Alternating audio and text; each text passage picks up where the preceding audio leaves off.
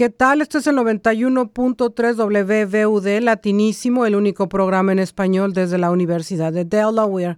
Con ustedes Guillermina González, pero con la gran fortuna de tener con nosotros a María Marino, estudiante eh, de la maestría en Administración Pública que estará colaborando con este programa por algunos meses. Así que María, bienvenida Bienvenida a Latinísimo, qué gusto de tenerte acá. Gracias, Guillermina, el gusto es todo mío estar pues, aquí. Vamos a ver cómo resulta la combinación cubano-mexicana, yo creo que va a ser todo un exitazo.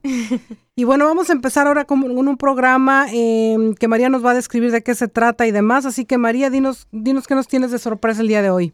Preparé un programa sobre el bolero. Porque el, el, bolero? El bolero, el surgimiento del bolero y qué tipo de género es, cómo quiénes fueron los primeros autores, de qué manera. Siempre hubo como cierto dilema de si había surgido en Cuba o en México.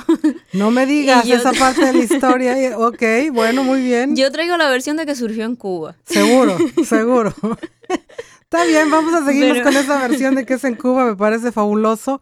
Y bueno, vamos a estar aprendiendo de este, del bolero que siempre, siempre está presente. No hace mucho tiempo, seguramente te acordarás de de lo puso como nuevo de moda Luis Miguel en México. Luis Miguel fue como una especie de resurrección del, del bolero y del Y me imagino que nos vas a platicar esa historia porque hizo época, al menos en México hizo época nuevamente el bolero como y en que Cuba. También. Luis Miguel todos lo amábamos en Cuba. No me digas, bueno, ahí tienes tú. Perfecto, bueno, pues va a ser el tema de hoy, el bolero, su historia, de dónde, cómo, y bueno, vamos a dejar que María nos platique cómo está esta cuestión. Y bueno, María, pues arráncate con el tema, ilústranos y vamos, por supuesto, a poner un poquito de música que María ha traído para, para eh, engalanar el programa. Pero María, pues, si nos haces favor, platícanos. Sí, muchos afirman que, el bolero es una de las manifestaciones más propias ¿no? del espíritu latinoamericano. Em, y la, más allá de la cuestión de si surgió en Cuba o en México, realmente ha tenido una difusión eh, a lo largo de toda Latinoamérica y yo creo que cada país lo ha hecho como suyo, ¿no? En México, Argentina, Brasil, o sea, alrededor de todo el Caribe, es un género que cada quien, eh, del cual cada país se apropió y, generó otros, em, otros, em, otros ritmos, ¿no? A partir de la, de la fórmula básica del bolero. Algunas, em, algunas teorías dicen que vino, eh, que los orígenes, ¿no? Vinieron de España por la contradanza, aunque otros afirman que más bien vino de los cantos y del baile, y del baile de los gitanos, ¿no? que son mm. los que más incorporaban la guitarra, la percusión, que van a ser como las características que se mantienen luego en, en el bolero. Ok. Interesante, entonces viene de, los gitanos. Sí, dice que viene de los gitanos y, eh, sobre todo porque eh, bolero puede venir del, verbo volare, eh, con mm. V que significa como volar en, en el, en, ¿sabes? En la, en el, en el idioma, en el lenguaje de, de los gitanos. Pero eso también suena como italiano, ¿no? Volare. Sí, sí yo creo que es como una forma raíz, ¿no? Ahí que eh, seguramente que, nadie que nadie a, cierta, a ciencia cierta sabe, ¿no? Eh, claro. Pero pero es muy interesante. Lo que sí se cuenta, ¿no? aunque varias gente, o sea, varios investigadores lo datan de, desde periodos distintos, es que el primer bolero del que se cuenta, desde el que se tiene registrado, es Tristezas y se escribió en Cuba en el año 1886, Pepe Sánchez en Santiago de Cuba fue quien escribió el primer eh, bolero del que se tiene. Los finales del, siglo XIX. Finales del siglo XIX. Fíjate, yo pensé que era más antiguo. el, no sé por qué tenía la idea, nunca me había puesto a pensar, pero entonces finales del siglo XIX en Cuba. En Cuba. ¿Y cuál fue el autor? Eh, Pepe Sánchez, José Pepe Sánchez, eh, originario de Santiago de Cuba. En 1889 es que escribe este, este bolero que mm, que tuvo luego muchísima repercusión. Una de las primeras grabaciones que se, que se recuerdan es una grabación mexicana de ellos, de este bolero, y es, es el que ha mm. quedado como en la historia como uno de los primeros em, eh, boleros, ¿no?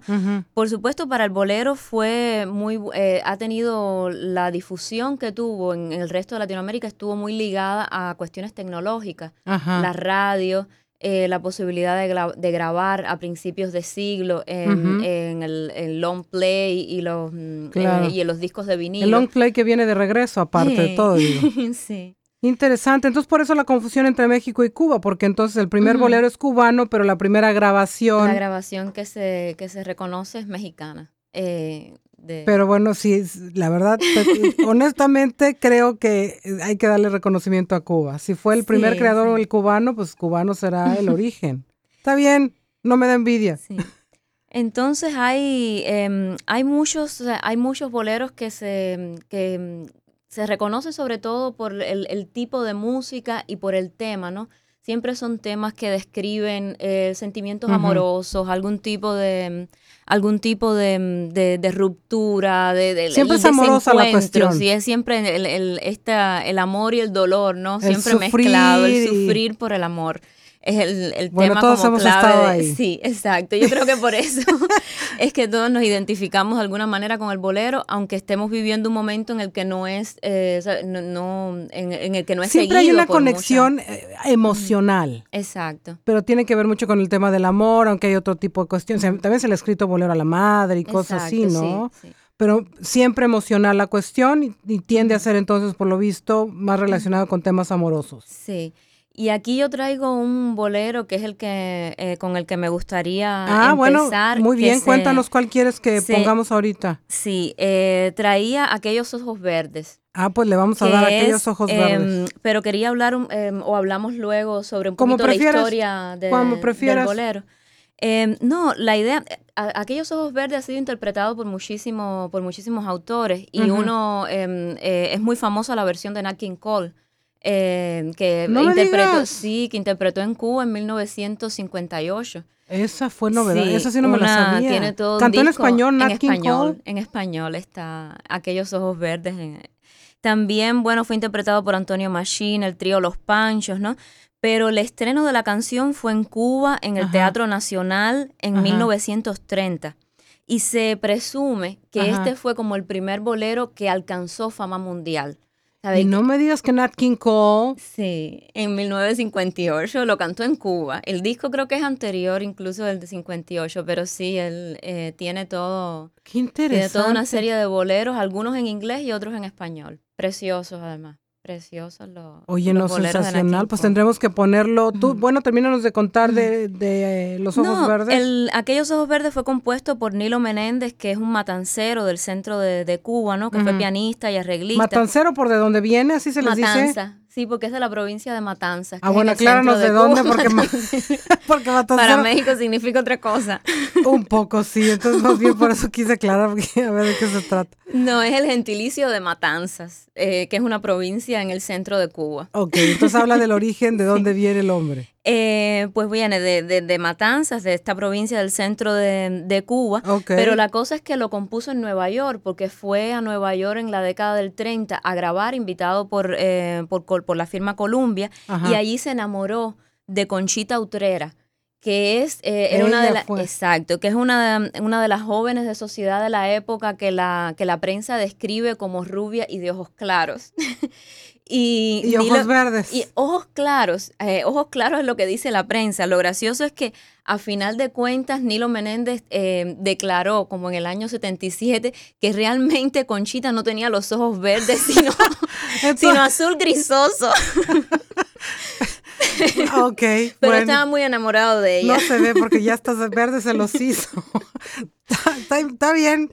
Entonces ese es el tema de la este es el tema, sí, y lo traigo en una, en una grabación que es una de las grabaciones más antiguas también de, de aquellos ojos verdes, ¿no? Es una grabación de, de, la década del 40. ¿Y es de la que canta Nat King Cole? Eh, no, no, no. Ah, una anterior. Es una anterior. Bueno, aún mejor todavía. ¿Quieres que la pongamos entonces? Podemos disfrutarla ahora mismo. Perfecto. Oye, María, sensacional, sensacional esta canción. Sí, es preciosa y es una grabación muy antigua, ¿no? Que tiene todo el espíritu ese del principio, de los principios del bolero, con la clave, con la percusión, la guitarra.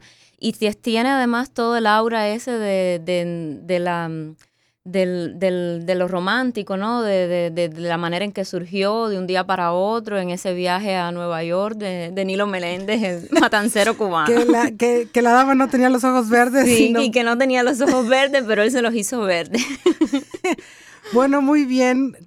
Síguenos contando, interesantísimo. Entonces, esta grabación, la de Nat King Cole, 1950 y tantos.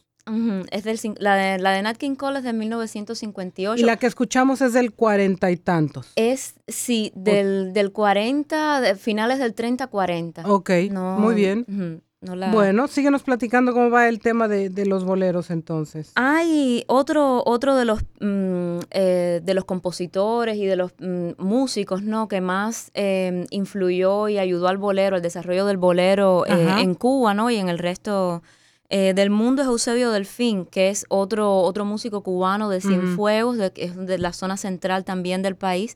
Y él fue muy importante porque él ayudó a que estos géneros trovadorescos eh, fueran escuchados en las clases eh, más elevadas de, mm, em, de la sociedad cubana y latinoamericana de aquel momento.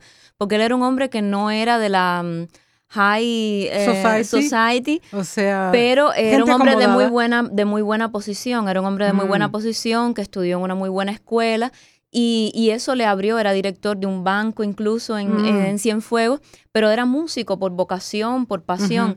y, mm, y, fue un músico que estuvo muy vinculado con los orígenes del bolero y, y con, la, y con, eh, con el desarrollo propio del, eh, del género, ¿no? Además, fue uno de los primeros que abrió un estudio de grabación que sirvió para grabar muchos de estos primeros boleros en el mismo, en el mismo eh, Cienfuegos, contando con, con, equipamiento de, de los Estados Unidos. Y de hecho, hoy el, hoy por hoy el estudio de grabación de Cienfuegos se llama Eusebio Delfín. Eh, mm. porque es, mm, eh, teniendo en cuenta ¿no? la memoria de este músico ¿no? de principios de, la República, de los años 20, 30, que influyó tanto y que ayudó tanto al desarrollo, al desarrollo del, género. Eh, también, como, como te decía, ¿no? México estuvo siempre muy vinculado con, eh, con el desarrollo también del bolero y se cree que entre 1908 y 1910 fue que el bolero cubano llega a México a través de la península de Yucatán. Eh, sin sorpresa alguna, que es lo más cercano que tiene México a Cuba, pues sí, claro. Y ahí es donde se dice eh, que está hecha esa grabación del bolero Tristeza, que es como de 1907. Ok. pero dice que el primer bolero, em, he encontrado que el primer bolero compuesto, no, en tierra mexicana fue Presentimiento, de mm. Emilio Pacheco Ojeda.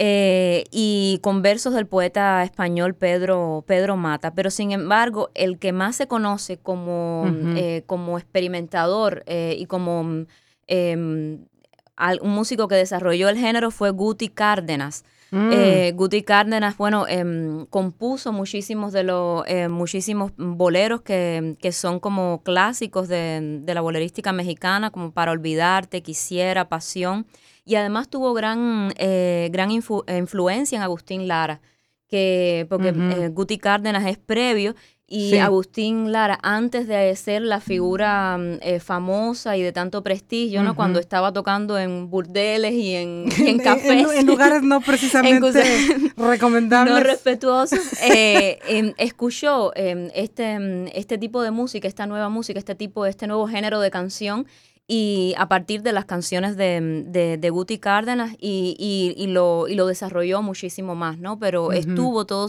todo el tiempo vinculado también con, con los boleros, eh, con los boleros cubanos porque había mucho intercambio. Siempre ha habido mucho intercambio entre los músicos mexicanos y los músicos. Bueno, eso sí, siempre ha habido una, una, cercanía importante entre México y Cuba en todo tiempo. Ahí no hubo, ahí no hubo mayor problema que vengan los cubanos y los cubanos van y vienen. Y bueno, siempre ha habido esa cercanía entre México y Cuba y eso se refleja, como me estás comentando, en la, en la música. Sí. Em, sin embargo, el hecho, el hecho que realmente lanzó al bolero de manera como más internacional, porque todo esto al final fue algo... Em, fue un ejercicio como muy regional, ¿no? Muy mm. del espacio del Caribe, eh, donde está eh, la influencia directa con México, em, pero lo que lanzó de manera más internacional hacia Europa, ¿no? Sobre todo eh, la figura y el género del bolero, fue una grabación que hizo un tenor italiano, Tito Schipa, en 1926. Porque hasta ese momento el bolero em, a la gente le gustaba, pero era como considerado simplemente ya música popular, eh, música de, de, cabaret, de, de, de cafés, de, este. Pero, cuando, em, pero el hecho de que un tenor italiano eh, hiciera todo un disco eh, donde había varios temas, ¿no? donde, donde, donde, donde cantaba, por ejemplo, uno de los temas que son clásicos del bolero, que es Quiéreme mucho. Ah, sí. Que es, un bolero precioso compuesto por un cubano, Gonzalo Roy, en 1911. no te sé el orgullo cubano acá. Bien, bien, no importa, no importa. Pues esta grabación fue eh, súper importante en ese momento y además como que desató toda una moda en que, mm, en que cantantes líricos empezaron a atender em, y, a, mm, y, a, participar y a buscar canciones y, a, buscar boleros para eh, como parte de su, de su repertorio. Que fue un poco lo que pasó eh, años después, como hablábamos al principio del programa, con Luis Miguel. Exacto. Porque ya el bolero, digo, en aquel entonces el bolero siempre se ha escuchado, pero no tenía ese conocimiento mundial y Luis Miguel como estrella de la canción, le, lo, como que lo revivió. yo creo que Luis Miguel lo que hizo fue relanzarlo, ¿no?